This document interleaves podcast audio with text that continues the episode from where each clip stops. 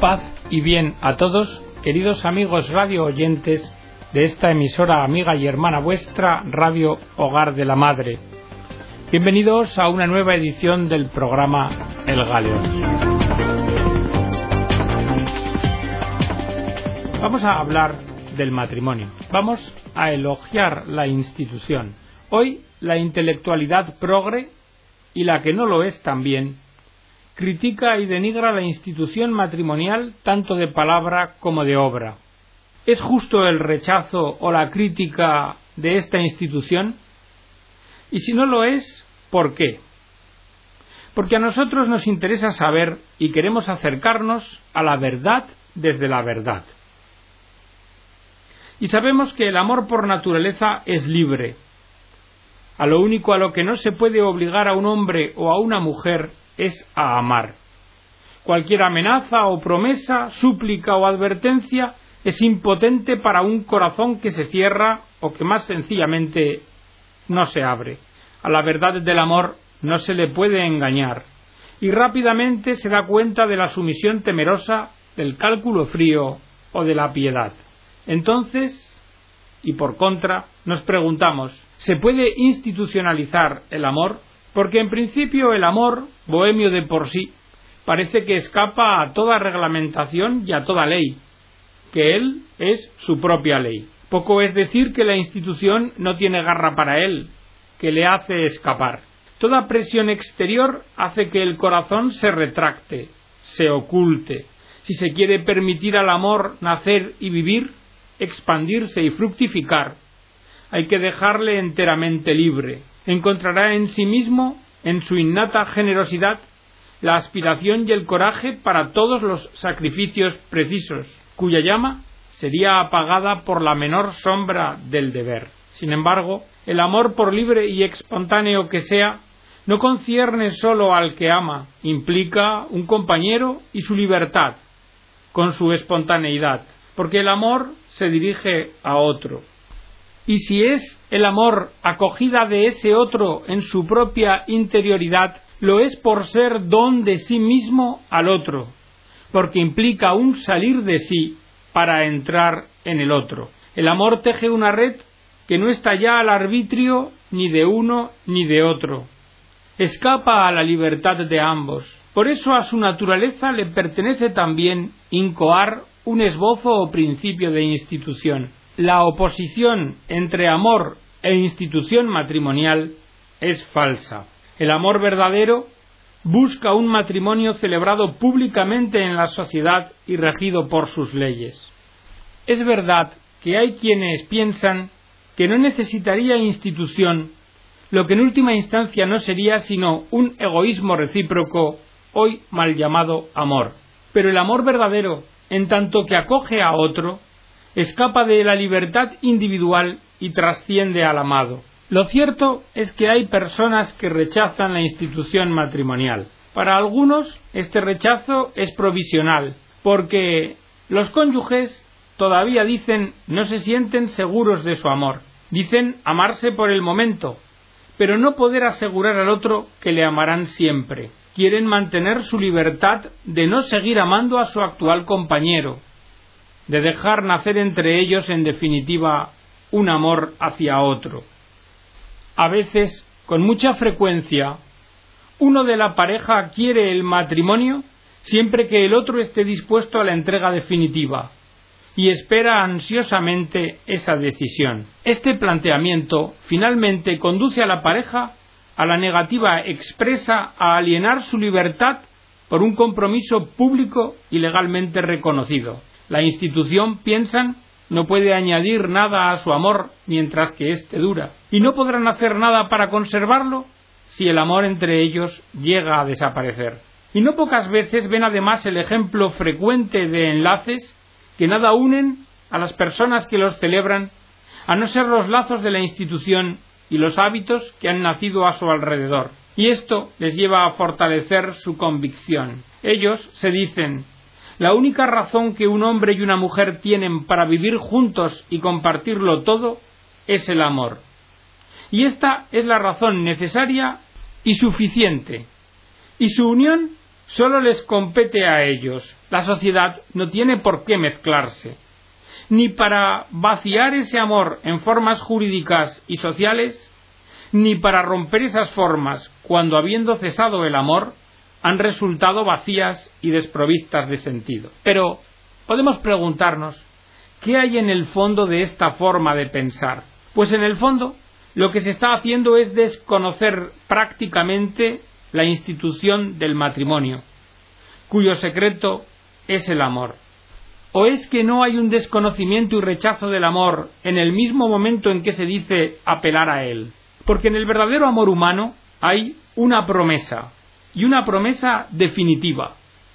Por medio del don de su cuerpo, que es, por naturaleza, transitorio, la persona que ama y se compromete se da a otra persona, de la que simultáneamente acoge el don que ella hace de sí misma. Ahora bien, la persona es corporal, pero no sólo es corporal, también es psíquica, o sea, sensible y apasionada, pero no es solo psíquica tampoco, porque además es espiritual. Si el amor que ofrece está amasado con pasión y enraizado en lo corporal, es por ser espiritual por lo que es humano, personal y personalizante, y por esto puede escapar al poder destructor del tiempo. ¿No sería un amor falso aquel que no es ni quiere ser definitivo? Y si se dice que es expresamente temporal, ¿no se está usurpando el nombre de amor? Porque amor se reserva como término a quien no se da por un tiempo, sino a quien se da sin reserva. El amor verdadero es don de sí mismo. Mientras que reservarse es pensar que un día se dejará de amar. Esto quiere decir que el que hoy amo, mañana me será indiferente, será extraño a mí. De esta suerte, estoy poniendo en primer plano mi interés personal y no aceptar el don que el otro hace de sí mismo y no darse a él. Diríamos, pues, ese planteamiento no es amar. Si los dos interesados están de acuerdo para amarse así, no pueden evitar que el amor que se declaran sea mentiroso. Además, incluso estando de acuerdo en no amarse para siempre, tampoco lo estarán respecto del momento en que se dejarán de amar, y nada podrá evitar que la ruptura sea dolorosa, al menos para uno de los dos. Y esto evidencia que el amor se siente fuertemente cual si debiera de durar siempre. Por eso, en la ruptura aparece la sorpresa dolorosa y el desgarro de aquel que ama con verdad. Por lo demás, este acuerdo queda la mayor parte de las veces sobreentendido. Quien tiene en su interior la intención de romper cuando ya no le guste el otro, no lo dice ni lo confiesa, ni siquiera a sí mismo, sino que aparenta creer en la perennidad del momento presente, ama en el equívoco, y rehúsa contemplar el porvenir y asegurarlo en una decisión suya irrevocable. Y esto mina el amor.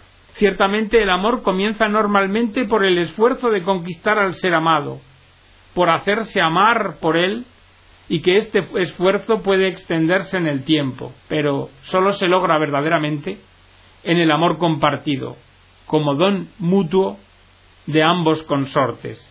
Hasta entonces podemos decir que no hay amor verdadero, y los testimonios que en ese sentido se pretendan dar no serán sinceros. Y ante esto ¿Qué puede la institución matrimonial? ¿Suplirá al amor que no existe aún o que ni aún existe? No. Sino que cuando el amor ha llegado a su madurez, él es el que busca la institución matrimonial, pues es el amor de la pareja el que ha creado la institución. Es este amor el que la busca y el que la necesita. Hay que darse cuenta que es el componente espiritual de la persona el que le lleva a ofrecerse y a donarse, pero a la vez es el componente corporal, sensible y físico, el que resulta cambiante. Y es la experiencia de esta movilidad o volubilidad la que hace dar marcha atrás ante la institución. Diríamos que es la carne la que se niega a alienar la libertad de la persona, cuando en realidad la libertad de la persona pertenece al espíritu. ¿Y no es esta otra experiencia dolorosa de la irrisoria victoria de los sentidos y de la pasión sobre la resolución definitiva de un corazón que se había entregado, que había puesto su alegría en el otro y que amasó en sí mismo y en el otro ese valor grande, humilde y puro que era su amor mutuo, la verdad es que al final vemos que al valor personal le ha sustituido una falta y engañosa exaltación. Falsa no porque comporte efervescencia carnal y sensible, sino porque en ella domina la carne y oprime al espíritu. Espíritu por aquel por el cual por el que el hombre es persona hasta en su propia carne. Cierto es que la institución matrimonial es incapaz de suplir la resolución del corazón, pero no lo es menos que le permite enraizarse, tomar cuerpo y que le protege. Es el lugar en que el amor se realiza según su dimensión de permanencia, por el que trasciende el instante y domina el tiempo. No es que sea intemporal, sino que permanece constante en una duración que pasa. Y la institución matrimonial no basta, pero un amor que rechaza la institución repudia la constancia. Y, además, están los hijos. El verdadero amor humano no es nunca un egoísmo de dos, sino que es fecundo y tiende naturalmente a prolongarse y a expandirse en amor paternal en un amor que se da y que da gratuitamente, pero en el cual los cónyuges acaban de encontrarse y de unirse en el Hijo que es el fruto y la imagen de su amor. Mirad, que para desarrollarse el Hijo necesita la seguridad del hogar, no es preciso ni demostrarlo. Y no nos referimos a la seguridad material principalmente, sino sobre todo a la seguridad afectiva. La vida que hay en el Hijo necesita ser protegida, alimentada y guiada en su desarrollo. Vida que ha tenido su fuente en la unión de dos cuerpos humanos y unión que expresaba de suyo la de dos corazones, porque es en el amor donde se origina la vida nueva y ésta necesita ser alimentada de amor, y no sólo del amor de cada uno de los padres, sino de su amor conyugal entre ellos. El hijo reclama inconscientemente la continuidad del acuerdo del que él ha nacido y que le es necesario para crecer y hacerse hombre. Y si tal acuerdo falta o es deficiente, entonces el niño, ese niño, lleva en su fondo una herida y se siente mal protegido para abordar la fascinante y formidable existencia y en verdad que la institución matrimonial no basta para asegurar al niño la seguridad del hogar, pero sin bastar le es necesaria. Es ella la que asegura la estabilidad de la unión y su perdurabilidad. Es ella la que evita el perpetuo cuestionamiento por los padres de sus razones para vivir juntos.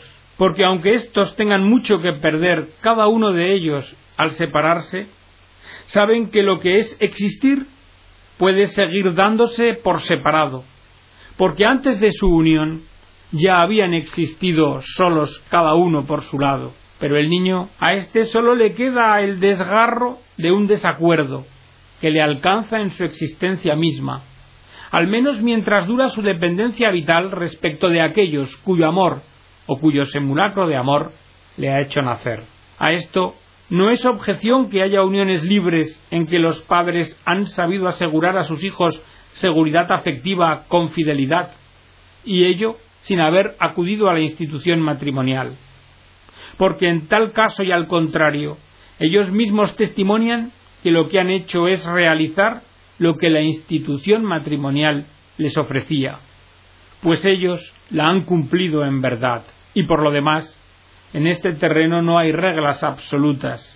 Pero lo que no puede negarse es que la institución matrimonial es el medio normal y el más frecuente necesario para proporcionar al niño el hogar que reclama. La institución matrimonial no se opone al amor, sino que procede de él y le sirve.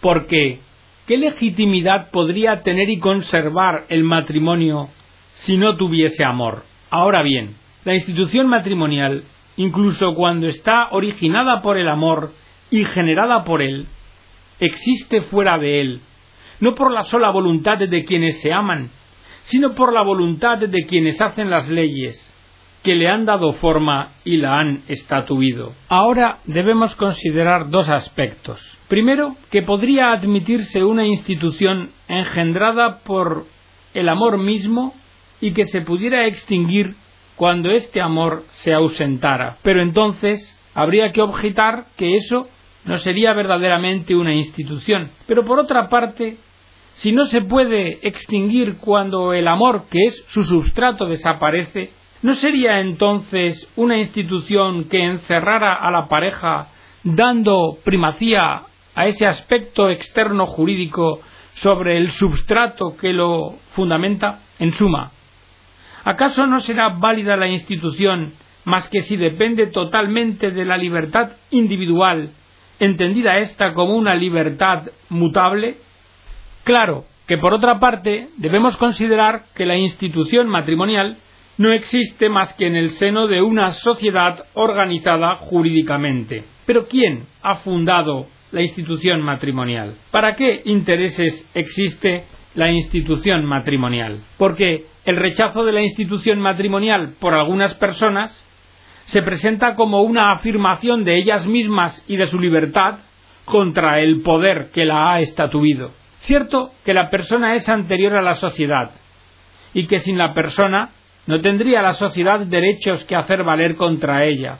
Y cierto también que frecuentemente los intereses de la sociedad entran en conflicto con los intereses individuales de la persona, y que la libertad personal puede y debe defenderse contra las pretensiones de la autoridad. Pero esto es siempre y necesariamente así y es aplicable en el caso que estamos reflexionando, porque en el caso presente es de notar que las sociedades más diversas de las más evolucionadas hasta las más primitivas, todas conocen el matrimonio como institución y todas testimonian la razón de su existencia. Y es que el amor en sí, común a las civilizaciones, produce ya como un esbozo inicial de la institución matrimonial. Lo que ocurre es que para poder realizar plenamente esta institución, ésta ha de estar regulada porque no puede existir como tal más que en la sociedad y por la sociedad.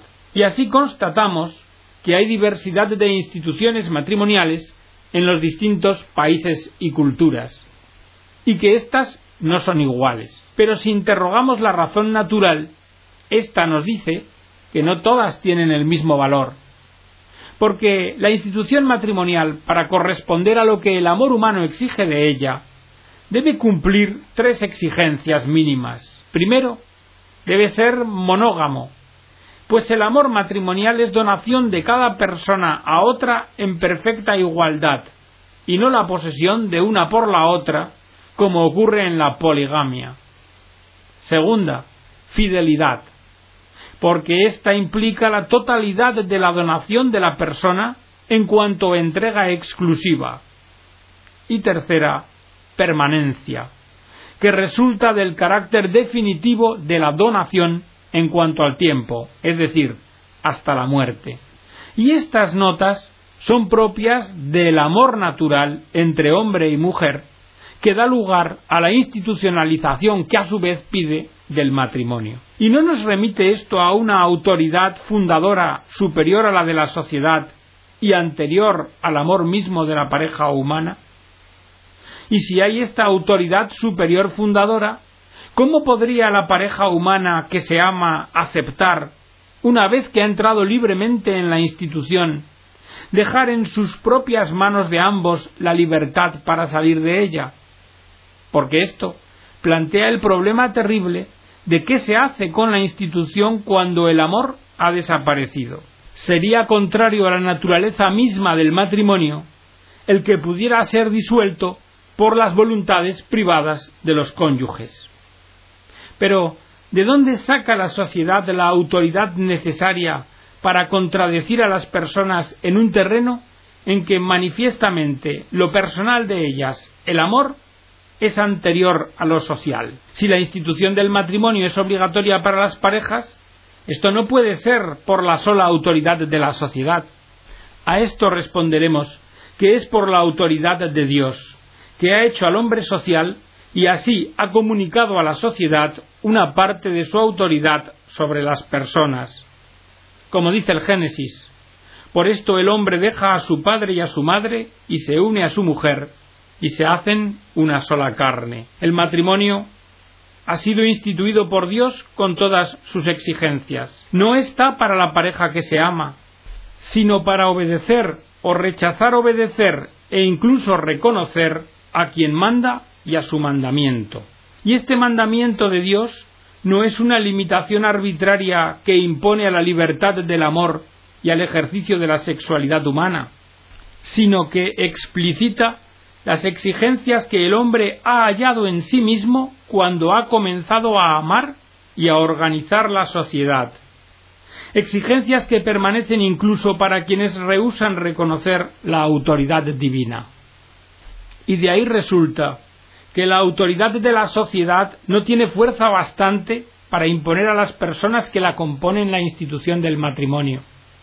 Y que si pretende hacerlo, en la mayoría de los casos no lo hace sin dureza ni injusticia. En último término, la autoridad que invoca la sociedad es autoridad que viene de Dios, y Dios es el creador del hombre, y además su Padre, que le ofrece su amor y también participación en la intimidad trinitaria. Y esta vocación que es parte integrante y principal de la idea de Dios sobre el hombre, debe de conformar la idea que el hombre se hace de sí mismo. El amor de suyo es incoercible, resulta una vocación del hombre de hacerse hijo de Dios. Y hasta aquí, queridos amigos, la edición del programa de hoy, esperando que haya servido para vuestra edificación y reflexión sobre el matrimonio y su verdadera naturaleza. Que Dios os bendiga a todos.